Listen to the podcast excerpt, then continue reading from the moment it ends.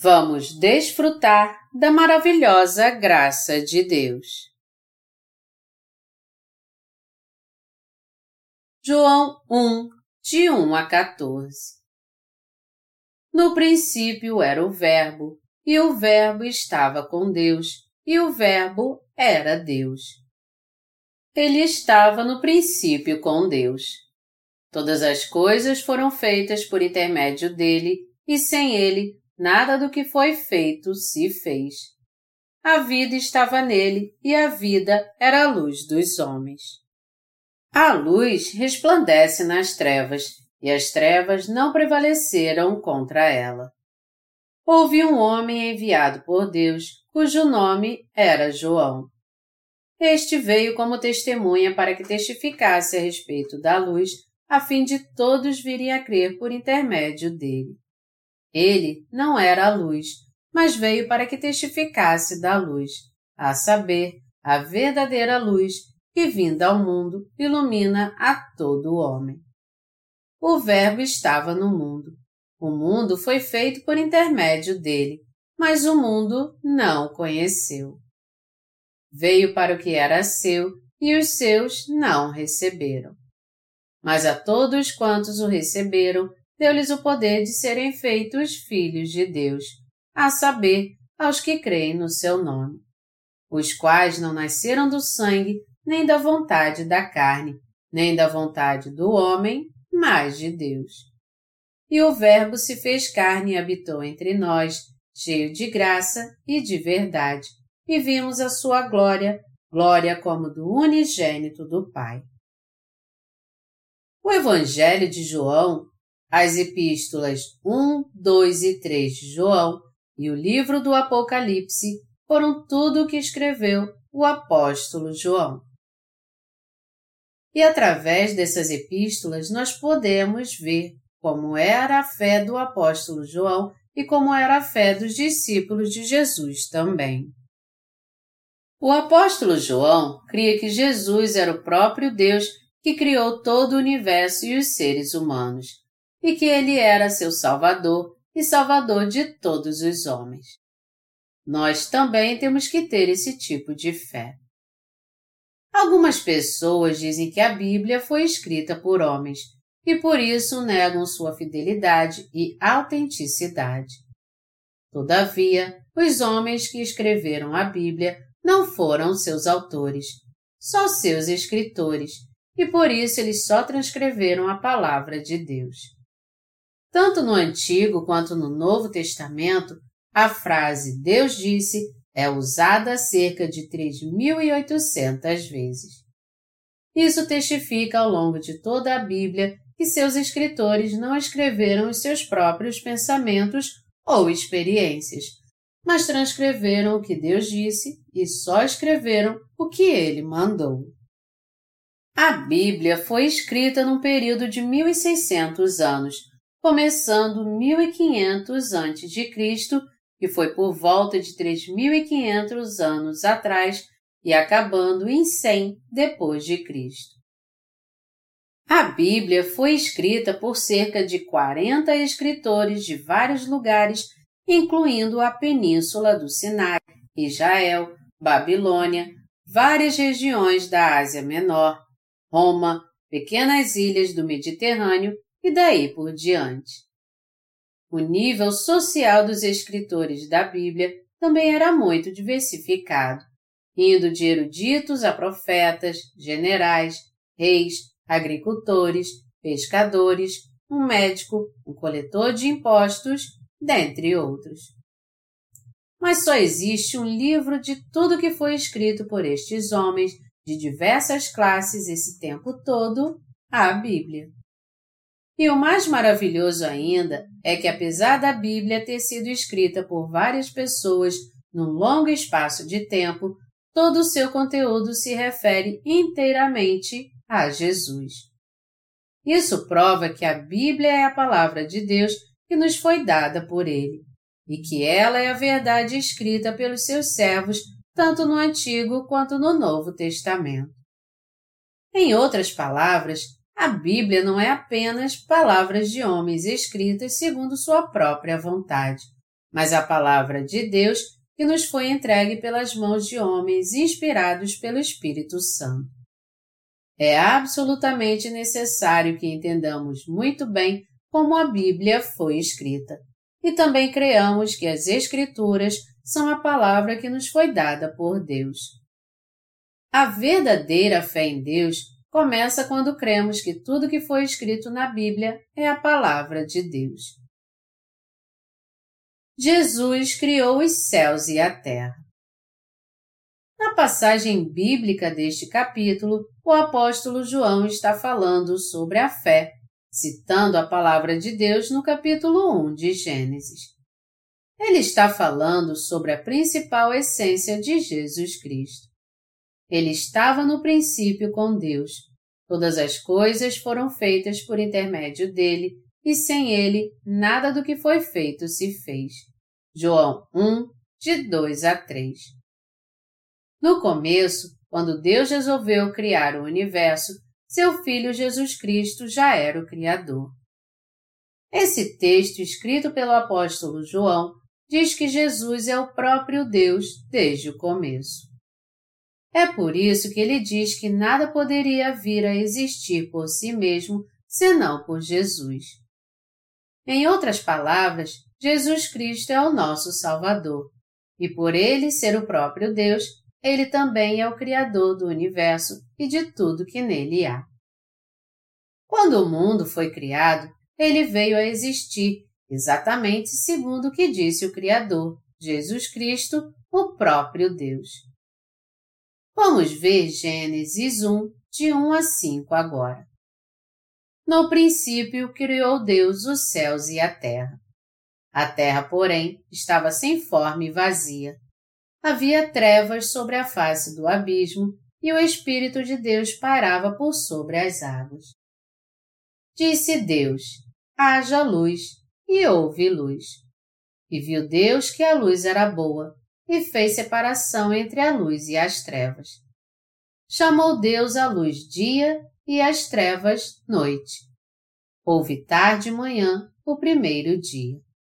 Foi assim que Jesus criou os céus e a terra. O universo não veio a existir por si só, como se pensa e é comumente defendido pela teoria da evolução, mas sim pela poderosa palavra de Jesus Cristo. A teoria da evolução é uma hipótese que diz que uma única célula veio a existir um dia por si só e depois de muito tempo se tornou uma forma de vida. Mas como a vida pode nascer por si só e de repente assim do nada? Apenas Deus pode criar vida. Vamos voltar para Gênesis 1, 2. Antes de Deus criar os céus e a terra, ela era sem forma e vazia. Havia trevas sobre a face do abismo e o Espírito de Deus pairava sobre a face das águas. O Espírito de Deus aqui não se refere a nenhum outro a não ser o Espírito Santo. Isso significa que, já que o coração de cada pecador era sem forma e não havia nada além de confusão e desordem, o Espírito Santo não podia vir sobre ele ainda. Deus fez brilhar a luz da vida sobre este mundo caótico. Está escrito: Disse Deus: haja luz, e houve luz. E viu Deus que a luz era boa. Gênesis 1, de 3 a 4. Embora esse texto explique como o universo foi formado e o resultado disso, ele também nos mostra como Jesus Cristo viria a essa terra para salvar você e a mim dos pecados do mundo.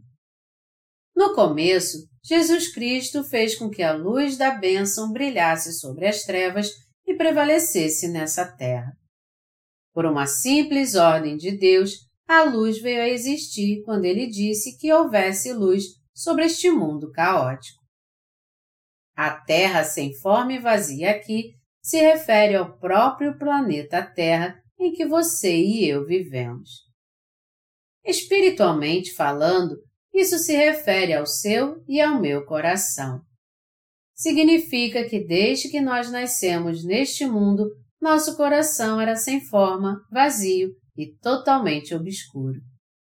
Em outras palavras, todos nós nascemos pecadores. Embora nosso Senhor tenha criado este universo tão lindo, o coração do ser humano se tornou confuso e vazio por causa de Satanás. O universo não tinha estrelas e não havia nada no planeta Terra, nem plantas, árvores ou frutos, nada. Só havia completa escuridão e confusão. E essa escuridão se refere a todos nós que nascemos em pecado por sermos descendentes de Adão. O coração humano e este mundo estavam cheios de confusão e escuridão. Mas quando Deus disse: haja luz, a luz da salvação entrou no coração do homem e Deus viu que a luz era boa.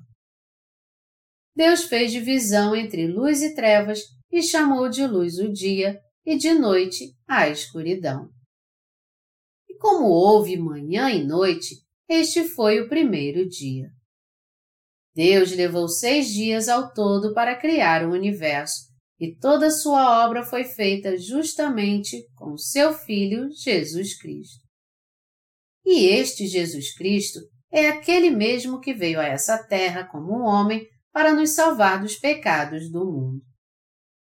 Ele aceitou nossos pecados sobre o seu corpo ao ser batizado por João Batista, foi condenado pelos nossos pecados em nosso lugar, ressuscitou dos mortos e, assim, iluminou nosso coração com a verdadeira luz da salvação.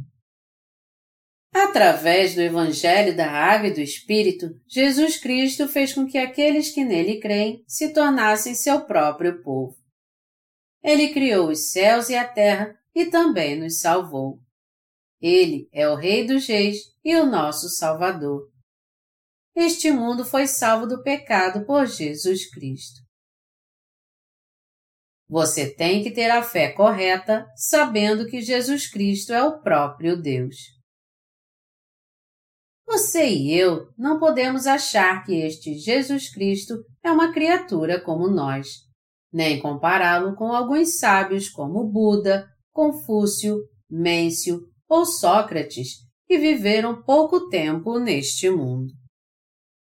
É totalmente imprescindível que você entenda e creia que Jesus Cristo é o próprio Deus que criou o universo e tudo que nele há aquele que criou você e a mim, que nos fez nascer do ventre de nossas mães e nos fez crescer, que tem poder sobre a vida e a morte, que é o Alfa e o Ômega, que nos deu a bênção da remissão de pecados e que nos fará desfrutar da alegria da vida eterna no céu. Ele não é outro a não ser Jesus, o próprio Deus. Nossa fé está firmada no conhecimento correto que nós temos de que o Senhor é o próprio Deus que tem o controle da bênção e da maldição sobre o homem. A fé do apóstolo João era tanta que ele entendia e cria em Jesus corretamente. Ele cria que Jesus Cristo estava com Deus Pai desde o início, que o universo e tudo que nele há foi criado através de Jesus e que todos os pecadores poderiam receber a remissão de pecados crendo nele, que veio pelo Evangelho da Água e do Espírito. Essa fé do apóstolo João é absolutamente indispensável para você e para mim hoje também. Jesus Cristo é o próprio Deus que criou o universo e tudo que nele há. E Ele é o seu e o meu Senhor. O que você tem que entender muito bem aqui é que foi Jesus Cristo quem fez com que todos nós nascêssemos nessa terra. Você também tem que entender que, por sua causa, ele levou sobre si seus pecados ao ser batizado por João Batista, ao morrer na cruz, ao ressuscitar dos mortos, remindo assim nossos pecados. A verdadeira fé é saber e crer que Jesus Cristo é o Criador e o Salvador do homem. É assim que podemos saber quem é o Senhor e como devemos crer nele de todo o coração. já existiram muitos sábios nessa terra. Alguns deles tinham grandes visões e muitos entregaram sua própria vida a fim de alcançar seus nobres ideais. Entretanto, estes homens não eram divinos e muito menos salvadores. E por mais que tenha sido grandioso o que eles fizeram, isso não trouxe nenhum benefício para a sua alma, porque aos olhos de Deus eles não passavam de criaturas que foram feitas por Ele.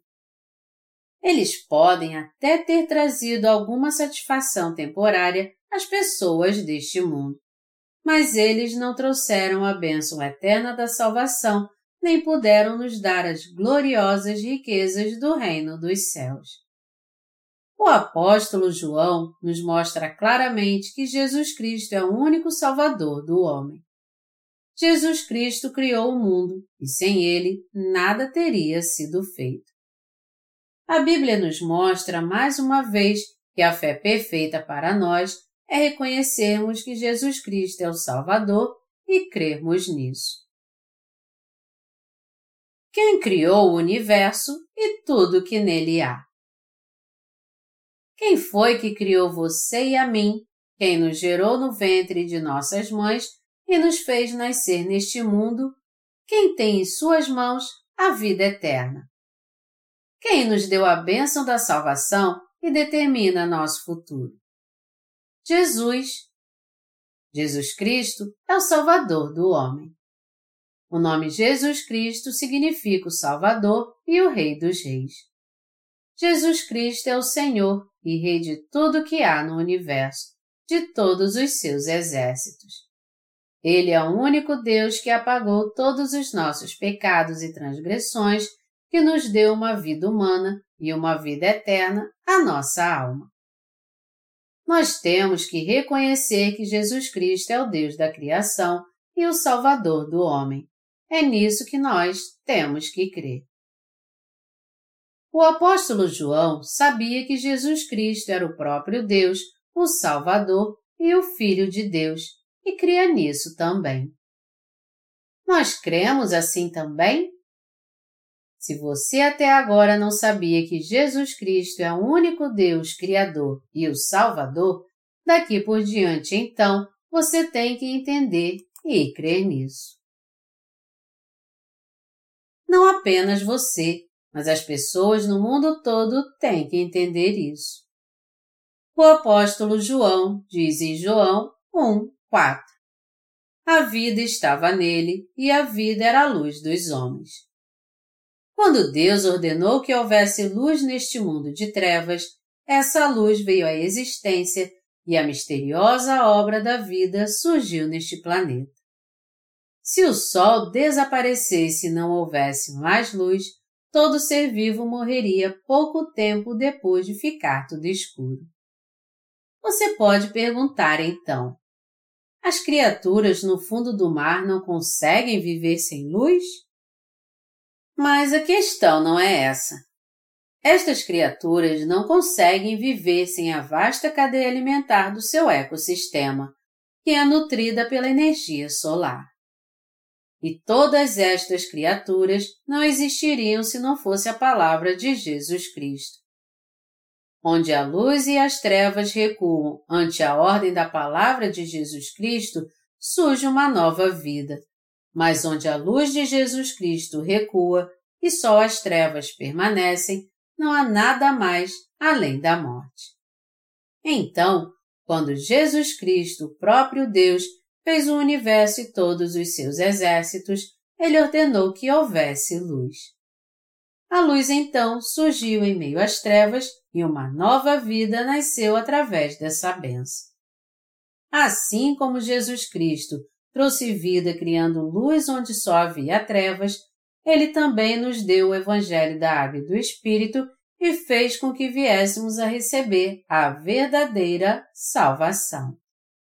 Portanto, já que a luz que Deus criou em Gênesis se refere à primeira luz criada na fundação do mundo, ela também se refere à luz da salvação que recebemos crendo no Evangelho da Água e do Espírito.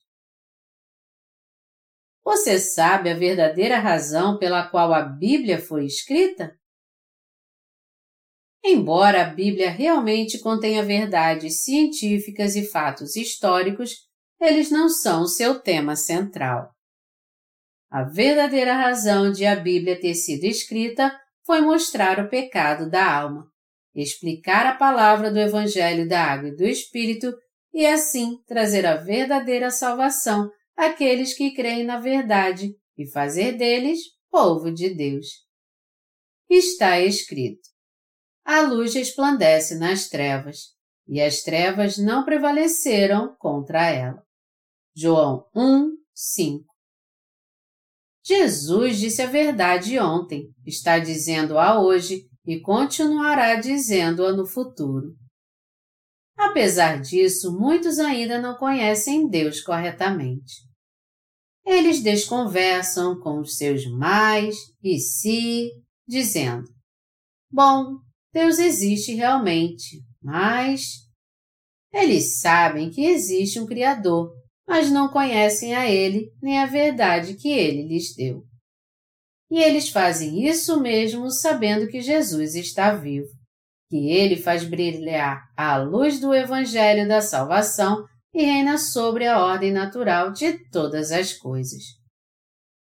Isso porque Deus provê tudo naturalmente e governa sobre tudo que existe e está vivo no universo mas muitos não sabem que é este Deus e qual é exatamente a relação que eles devem ter com Ele.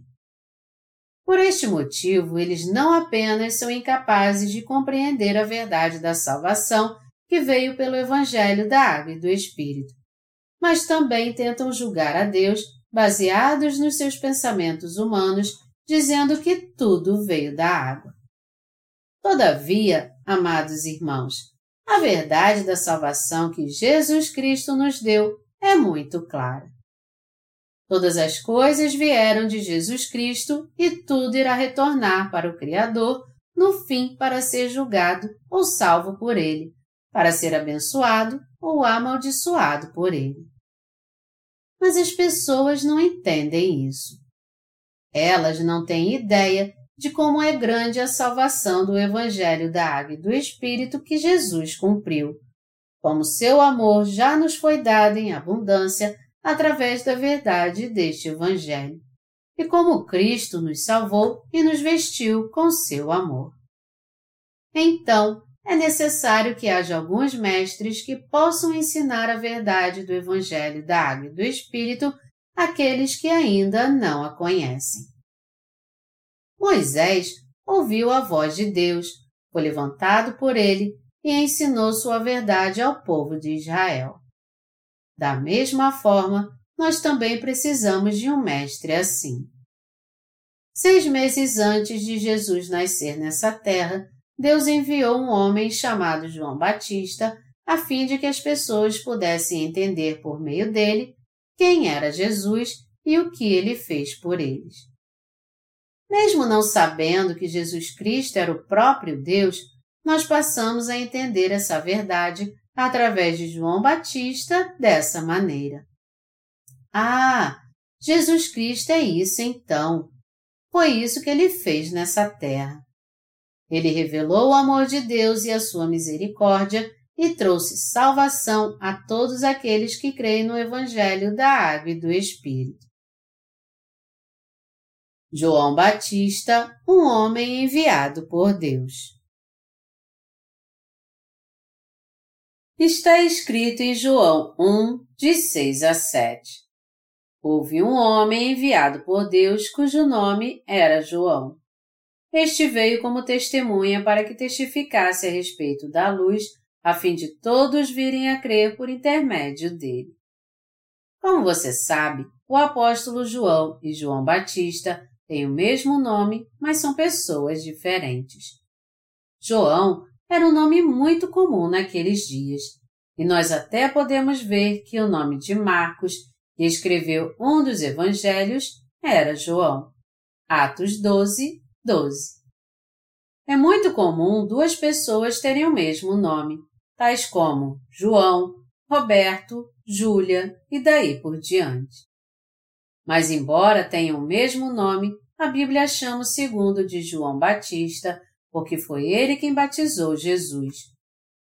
Apesar de terem o mesmo nome, João Batista e o apóstolo João não são a mesma pessoa, pois este último foi chamado por Jesus como um dos seus discípulos para dar testemunho do Evangelho da Água e do Espírito.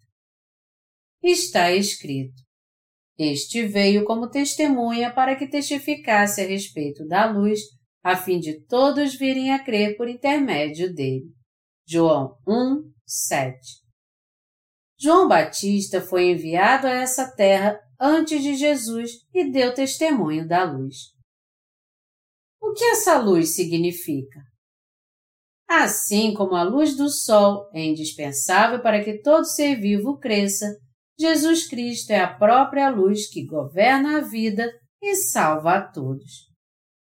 A função de João Batista era dar testemunho dessa luz.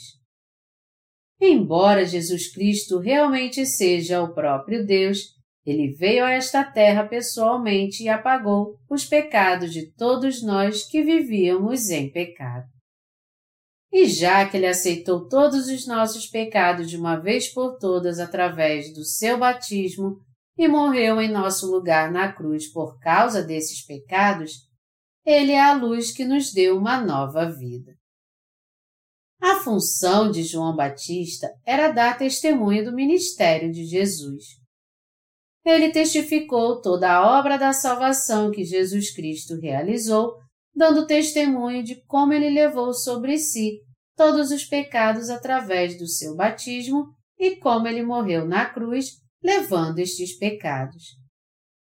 Sendo assim, já que nós aceitamos Jesus Cristo como nosso Salvador, se desprezarmos a função de João Batista, nós jamais teremos a verdadeira fé. No entanto, muitos pensam erradamente que João Batista foi um fracasso. Eles pensam: ora, ele apenas veio seis meses antes de Jesus Cristo. Mas com esse tipo de pensamento você não pode ter um encontro verdadeiro com Jesus Cristo que veio pela água e pelo Espírito. Você deve ouvir o testemunho sobre o batismo dado por João Batista para que você creia de modo correto em Jesus Cristo que veio pela água e pelo Espírito. E se esse testemunho é verdadeiro, você deve crer nele então. Por isso, João Batista é uma figura muito importante. O apóstolo João, que escreveu o Evangelho de João, pôde conhecer Jesus Cristo por causa do testemunho de João Batista também ele pôde entender que Jesus Cristo era o Messias esperado pelo seu povo e também compreender o verdadeiro significado do seu batismo e da sua morte na cruz. Já que até mesmo o apóstolo João, um discípulo de Jesus, teve um encontro com ele e veio a crer nele por causa do testemunho de João Batista, então este testemunho é muito mais importante para você e para mim. Se ignorarmos o papel de João Batista, é simplesmente impossível termos um encontro com o Senhor que veio pelo Evangelho da Água e do Espírito. Se nós não crermos no testemunho que João Batista deu, a salvação se torna mais difícil de alcançar do que um camelo passar pelo buraco de uma agulha ou um rico entrar no reino de Deus.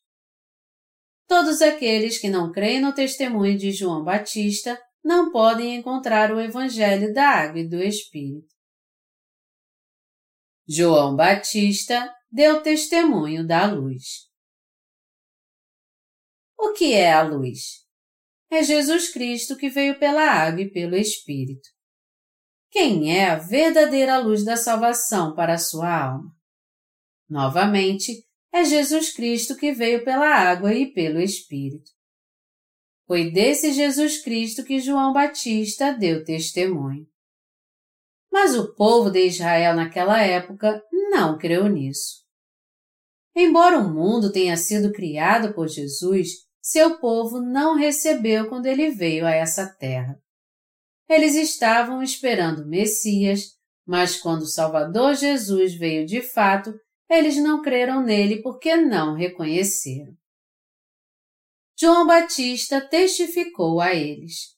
Nenhum outro além deste é o Cordeiro de Deus. Ele é o Filho de Deus que levou nossos pecados como Cordeiro do sacrifício do Antigo Testamento os apagou a todos e assim nos fez povo de Deus e nos trouxe seu reino. Ele é o Salvador do homem. Ele é o Messias que vocês estavam esperando. Ele é o descendente de Abraão que veio da tribo de Judá, um dos doze filhos de Jacó. Ele é o rei que veio na plenitude dos tempos. Ainda assim, o povo de Israel não creu. Mas por que eles não creram? Porque eles olharam para Jesus com olhos carnais e viram apenas seu lado humano. Como raiz de uma terra seca, ele não tinha parecer nem formosura.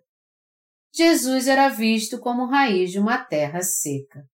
Isaías 53, 2 Como devia ser sua aparência então? Primeiro, ele devia ser alto, e segundo, ele deve ter sido muito magro.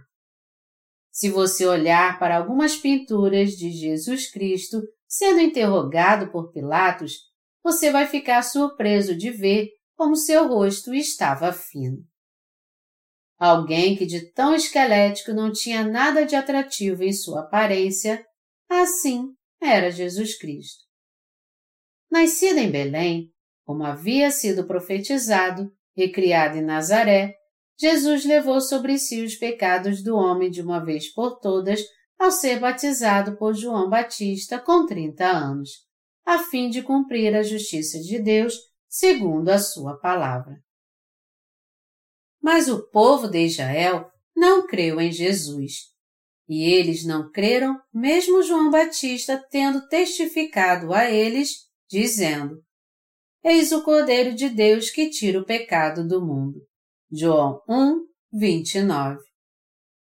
Jesus veio pessoalmente a essa terra, porém o povo de Israel, seu próprio povo, não o recebeu.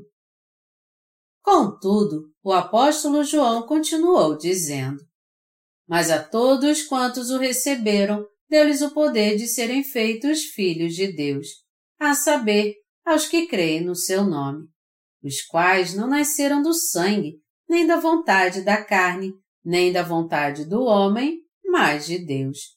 João 1, de 12 a 13. Este é um dos versículos que os cristãos mais gostam de decorar. Mas a todos quantos o receberam, deu-lhes o poder de serem feitos filhos de Deus. João 1, 12.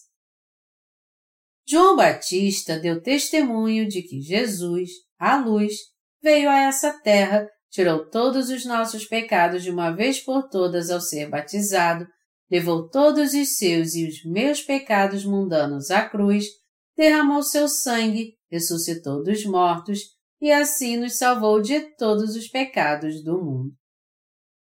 O apóstolo João também disse que todos aqueles que receberam em seu coração Jesus Cristo, que veio pelo Evangelho da Água e do Espírito, Deus deu a eles o direito de se tornarem seus filhos.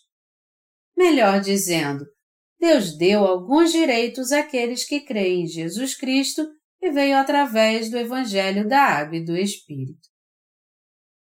Nós temos que crer que o Senhor não é apenas o Salvador da nação de Israel, mas o Salvador de toda a raça humana. João Batista deu testemunho do batismo de Jesus Cristo, do seu sangue na cruz, da sua morte e da sua ressurreição.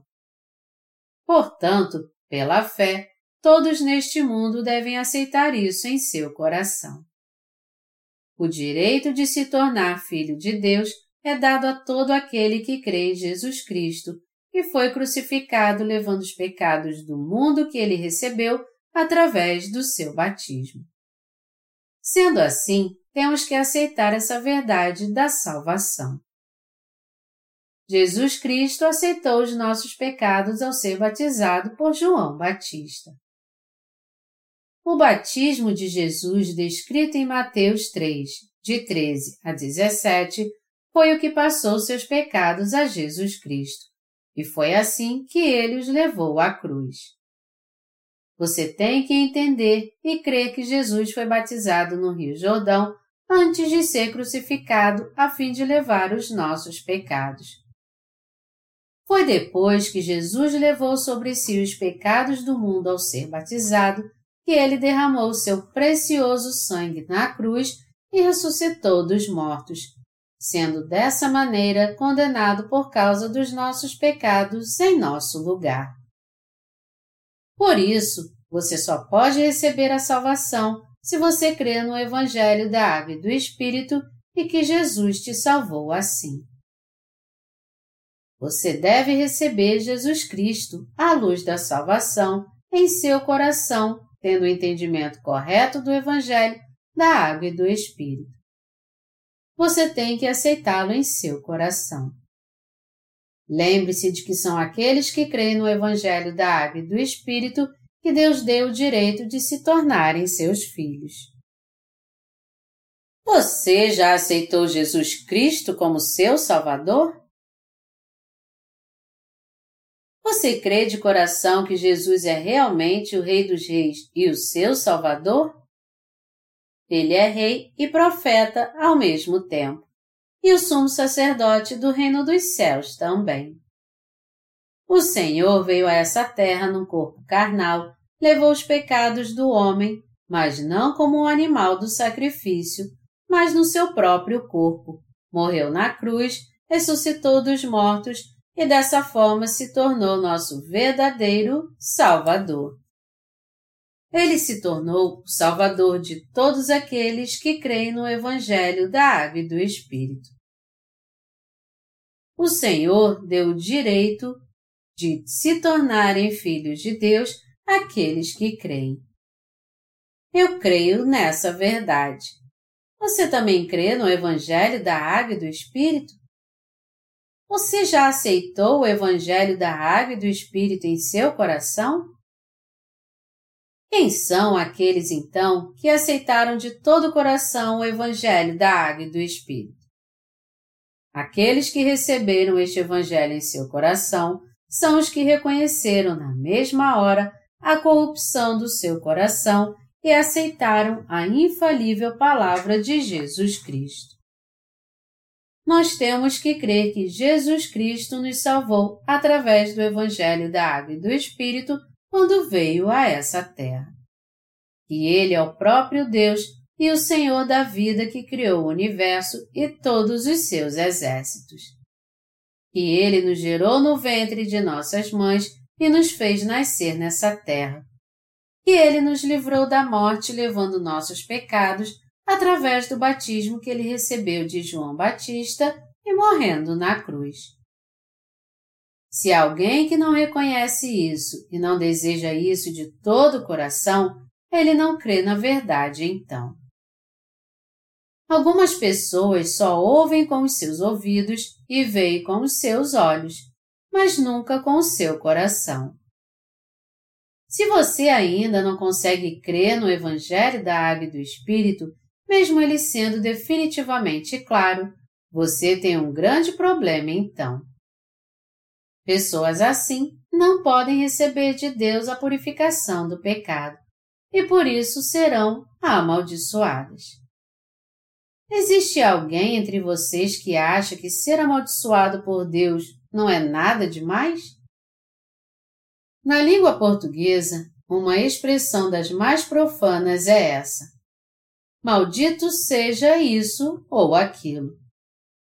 Que esperança haveria para alguém que foi amaldiçoado por Deus? Nenhuma. Se alguém é amaldiçoado por Deus, ele é um homem miserável que não pode mais viver neste mundo. Todo mundo precisa ser abençoado por Deus para viver. Você pode até ser odiado pelos outros, mas você não vai para o inferno por causa disso. Entretanto, se você for amaldiçoado por Deus, você será tão miserável que sua vida neste mundo será insuportável. Se você for odiado pelos homens por causa de Deus, este ódio então voltará para você como bênçãos.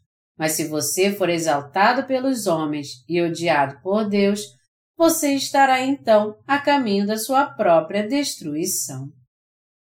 Você quer ser amaldiçoado e ainda perder o pouco que você tem agora?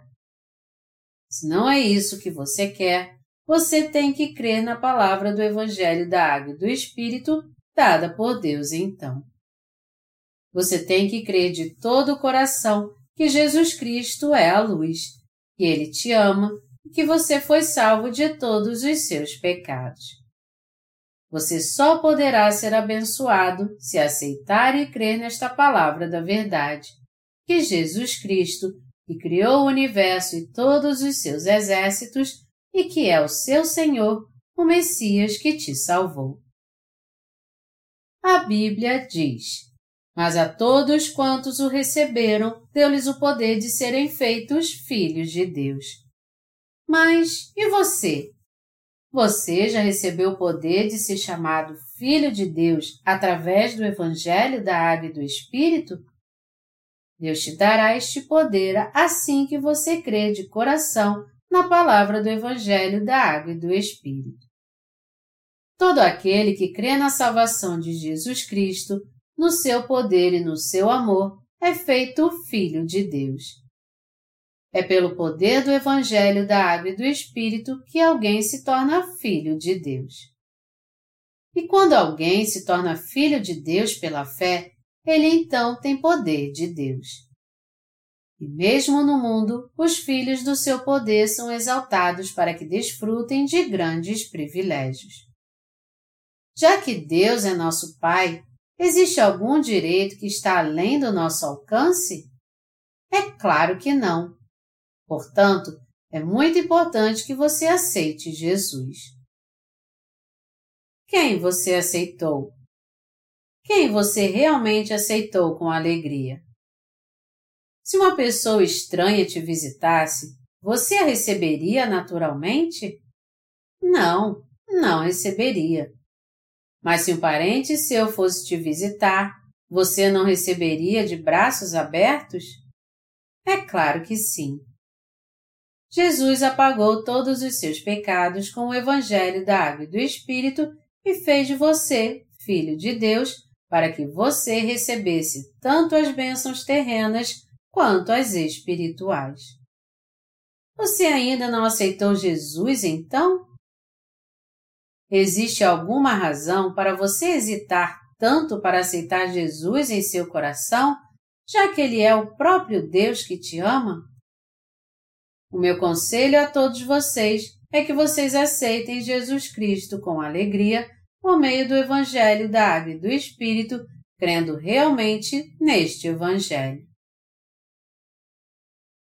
Planeje sua vida junto com Jesus. Enquanto que algumas pessoas possuem um entendimento correto de Jesus neste mundo e o aceitaram de bom grado pelo Evangelho da Água e do Espírito, há muitas outras que não têm nenhum interesse nessa verdade e não o aceitam. Existe um provérbio na Coreia que diz: o sal na mesa da cozinha só tem sabor se for usado na comida. Do mesmo modo, quando você ouve a palavra de Deus dizer que Jesus apagou todos os seus pecados com o Evangelho da Água e do Espírito e nos permitiu ser filhos de Deus, você tem que deixar essa palavra entrar no seu coração e crer nela. Jesus Cristo deu a todos vocês as bênçãos terrenas e celestiais, mas só se vocês o reconhecerem como seu Salvador e o aceitarem em seu coração é que essas bênçãos realmente serão suas. Mas se vocês não aceitarem Jesus em seu coração, vocês nunca receberão essas bênçãos. Para usar uma ilustração, Vamos imaginar que alguém está defendendo seu castelo sozinho. E quando chegam os invasores, por mais que ele tente, ele não tem como derrotá-los porque eles são mais fortes do que ele. Ele acabará sendo expulso do castelo no final, perderá tudo e será destruído. Assim também acontecerá conosco se quisermos viver por nós mesmos. Mas, ao contrário, devemos planejar nossa vida junto com Jesus. E para fazermos isso, temos que aceitá-lo em nosso coração. Não são as pessoas ignorantes que creem em Jesus Cristo. Ao contrário, são os inteligentes e sábios que creem nele. Por isso, eu aconselho a todos vocês a crer no batismo de Jesus Cristo e no seu sangue na cruz, que ele é o próprio Deus e o seu Salvador, e assim aceitá-lo em seu coração. Lembrem-se que as bênçãos eternas de Deus esperam por vocês. Basta vocês aceitarem a Cristo em seu coração. Todo aquele que não crê nisso é um tolo. O antigo Império Inca era famoso pelas suas reservas abundantes de ouro e prata. Era tanto ouro e prata que os europeus ficaram impressionados quando os descobriram. Mas apesar de ostentar tanta riqueza, o Império Inca caiu quando os espanhóis chegaram com apenas 200 tropas. Pelo fato de nunca terem estado em contato com a civilização ocidental, os incas ficaram fascinados com os espanhóis e os receberam de braços abertos. Trilhando o Império Inca, os espanhóis viram que ele estava repleto de ouro, prata e outros metais preciosos. Foi algo muito natural seu coração se encher de ganância. E mesmo sendo uma civilização altamente avançada, os incas acabaram caindo ante o poder de fogo dos espanhóis. Este foi o preço que o Império Inca pagou por pensar que o ouro que tinham era só deles e não conhecer o seu verdadeiro valor, já que ele é incomensurável. Ouro nada mais é do que uma pedra sem valor se você não conhece seu verdadeiro valor. E mesmo que você tenha ouro suficiente para viver bem o resto da sua vida, isso não adiantará nada se você não souber o seu valor. O que acontecerá se você descuidar do seu ouro sem saber o quanto ele é precioso? Você vai acabar perdendo-o para o seu inimigo.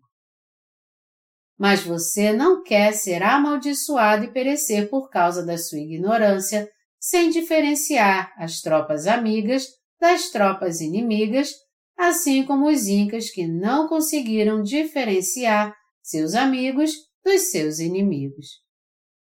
Você tem sempre que se lembrar de que se você não cuidar da sua alma e não entender o quanto o Evangelho da Água e do Espírito, que fala da vida de Jesus Cristo, é uma joia preciosa, você então estará trilhando um caminho de destruição como o Império Inca que desapareceu da face da Terra, apesar de ser uma civilização altamente avançada.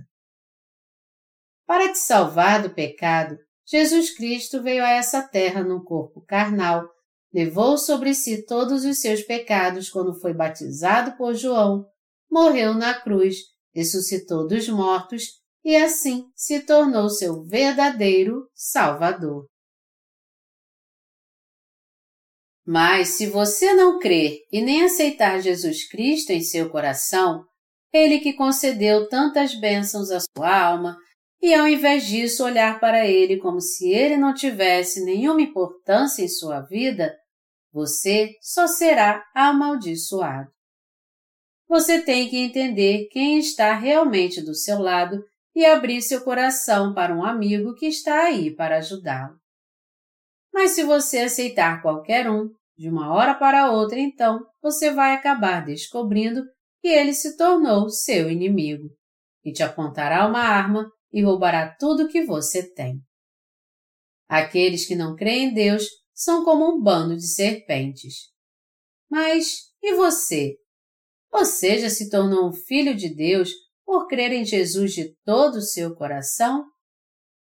É muito importante que você entenda que todos aqueles que não creem em Deus são seus inimigos e que você não deve se misturar com eles enquanto prega a palavra de Deus para eles e espera que eles se convertam. Quando eu pregava a palavra de Deus, houve vezes em que eu provoquei a ira dos justos, porque há muitos líderes cristãos nessa terra que não creem em Deus. Estas pessoas se gabam dos seus títulos acadêmicos, do seu status social e dos seus privilégios seculares. Mas elas têm a mínima ideia de que seus atos irão perecer no final e que elas são como lixo aos olhos de Deus? Amados irmãos, conhecer Jesus Cristo e crer nele é a coisa mais nobre que um homem pode fazer. Sem conhecer o Evangelho da Água e do Espírito, alguém tem algo do que se gabar? Se gabar dos poderes mundanos sem conhecer Jesus, nada mais é do que uma grande tolice.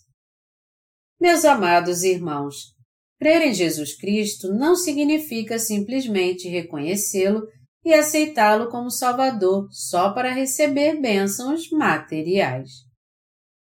A única maneira de recebermos a remissão de pecados e sermos filhos de Deus é aceitando Jesus Cristo, que veio a nós como nosso Salvador pelo Evangelho da Água e do Espírito. Os que creem no Evangelho da Água e do Espírito são aqueles que têm suas orações respondidas nessa terra. Somente eles podem receber as bênçãos dadas por Deus e alcançar sua graça e poder. Os que receberam Jesus Cristo em seu coração são aqueles que sabem e creem que Jesus Cristo, que veio pelo Evangelho da Água e do Espírito, é quem nos dá a salvação. Nós agora temos que entender essa verdade e aceitar Jesus, o Ser Supremo, em nosso coração. O direito de se tornar filho de Deus não é algo obtido pela linhagem de sangue. Não é recebido através dos sentimentos humanos nem pela tradição religiosa de uma família, e muito menos dizendo: já que meus pais creem em Jesus, eu creio também. A Bíblia diz que os filhos de Deus são aqueles que nasceram não do sangue, nem da vontade da carne, nem da vontade do homem João 1, 13, mas crendo no Evangelho da Água e do Espírito, João 3, 5. Você não deve crer no Evangelho da Água e do Espírito por causa de alguém, mas por sua própria vontade. Você não pode simplesmente dizer: Tudo bem, eu também vou crer, mas só por causa de você. Minha família é cristã por isso eu não tenho como não crer em Jesus. Então eu vou crer em Jesus e ir à igreja só para agradá-los. Ao contrário, você tem que crer no Evangelho da Água e do Espírito de coração por conta própria. É por livre e espontânea vontade que você tem que crer em Jesus, que veio pelo Evangelho da Água e do Espírito como seu Salvador. Aqueles que nasceram de novo da água e do Espírito desfrutarão da glória de Deus. Ser nascido de Deus significa o seguinte: Deus Pai amou o mundo de tal maneira que enviou seu Filho a essa terra. E por meio do Evangelho da Água e do Espírito, ele salvou você e a mim dos pecados do mundo. E quando você crê neste Jesus Cristo que veio do Pai como seu Salvador, você nasce de novo como filho de Deus. É assim que você é abençoado por Deus. Jesus Cristo prometeu que viria a essa terra como descendente da mulher e se tornaria nosso Salvador. Gênesis 3, 15. E de acordo com essa promessa, ele realmente veio a essa terra e cumpriu toda a sua palavra. O fato de Jesus ter nascido de Deus significa que ele é o Deus encarnado. Melhor dizendo, o Deus Santo nasceu nessa terra no corpo de um homem. Nós encontramos este Jesus na palavra de Deus e viemos a entender que ele é de fato o Filho de Deus. E através do seu Filho, Deus também nos deu o dom da salvação para que nos tornássemos seus filhos. Tudo isso aconteceu por causa do Evangelho da Água e do Espírito que salvou você e a mim. Através da Sua palavra, Deus fez com que entendêssemos que esta salvação não é falsa, mas a grande verdade e nos levou a crer nela. Eu não posso pregar nada além do Evangelho da Água e do Espírito. O que eu ganharia por pregar algo para você agora que não é verdade? Se fosse isso que eu estivesse fazendo, não haveria algo mais sem sentido e amaldiçoado do que isso. Então, você poderia me dizer: desça do púlpito agora, pare de pregar, eu posso fazer melhor do que você se eu subir aí. Se eu estivesse pregando algo além da verdade do Evangelho da Água e do Espírito, todos vocês poderiam dizer isso para mim. Amados irmãos, vocês podem ser peritos em tudo, menos na palavra de Deus. Cada um de vocês é bom em alguma coisa, em cuidar da casa e lecionar, em artes, filosofia, educação, mecânica, entre outros.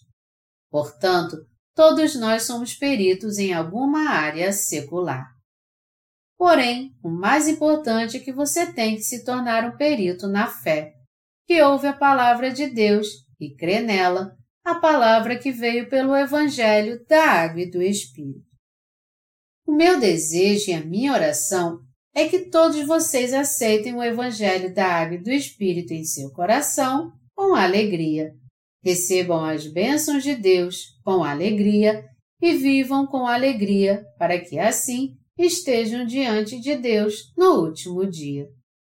Em suma, vamos receber a purificação de pecados e, com alegria, desfrutar da glória de Deus em nossa vida. Vamos receber as bênçãos da salvação que vem pelo Evangelho da Água e do Espírito. Vocês creem neste Evangelho, amados irmãos?